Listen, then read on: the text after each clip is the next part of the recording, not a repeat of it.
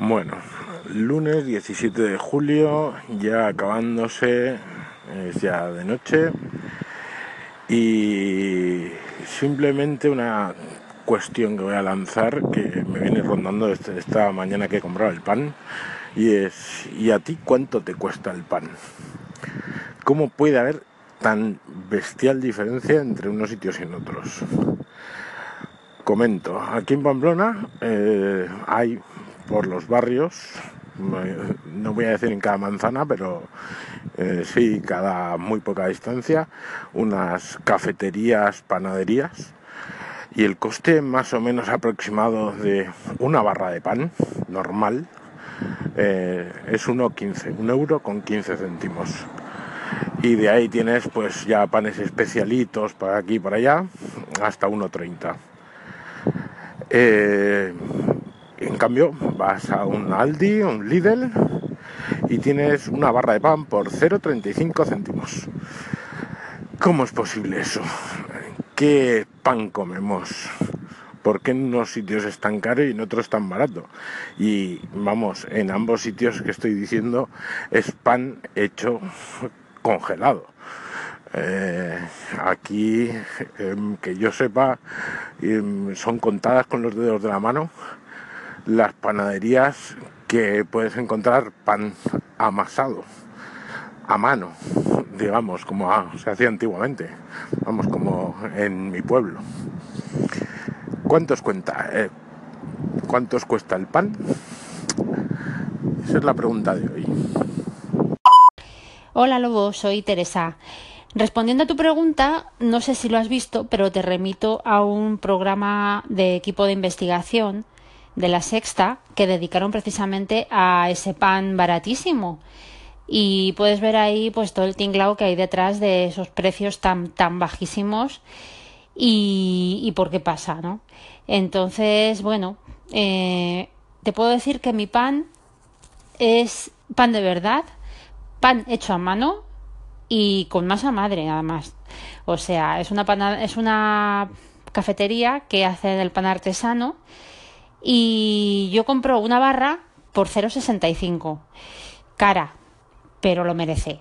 Entonces eh, yo lo que hago es congelar y la verdad es que una barra me dura varios días. Y así está el mundo del pan, muy mal. sí, venga, hasta luego. Madrugan para comprar el pan que más se come en la comunidad valenciana.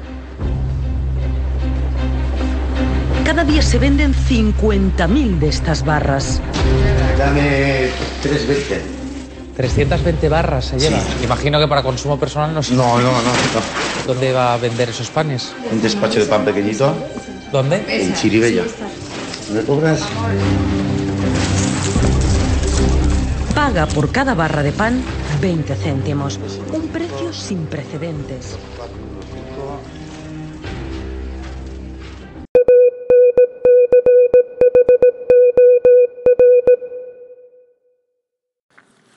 Bueno, pues tirando del hilo pista de Teresa, ya veis que hay por ahí cosas interesantes sobre el tema del pan y la guerra del pan. Pues al parecer el corte este es de un señor, Pepe Navarro, que llegó a facturar en su mejor momento 8.400.000 euros eh, vendiendo pan y solamente un tipo de pan y de, la revolución fue bajar el precio a los 20 céntimos cuando al parecer el estándar estaba en torno de los 90 céntimos. Y evidentemente pues no le acabo de salir del todo bien porque ahora al parecer quebró y está en la ruina. Eh, pero fue el tipo que provocó que eh, Aldi, Lidl, Mercadona eh, tengan estos precios tan tan bajos en las barras de pan. Y eso es todo por ahora. Voy a seguir investigando. ¿Cuál es el precio de pan que pagas?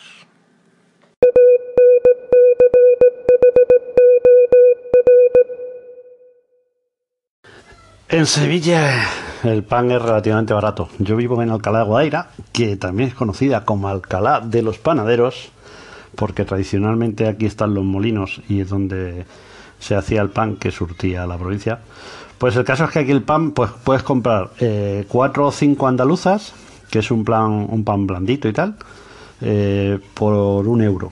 Eh, También te puedes pedir a lo mejor cuatro molletes, una cosa así. O sea, distintas variedades suelen tener unas ofertas, o sea, como un lote por un euro.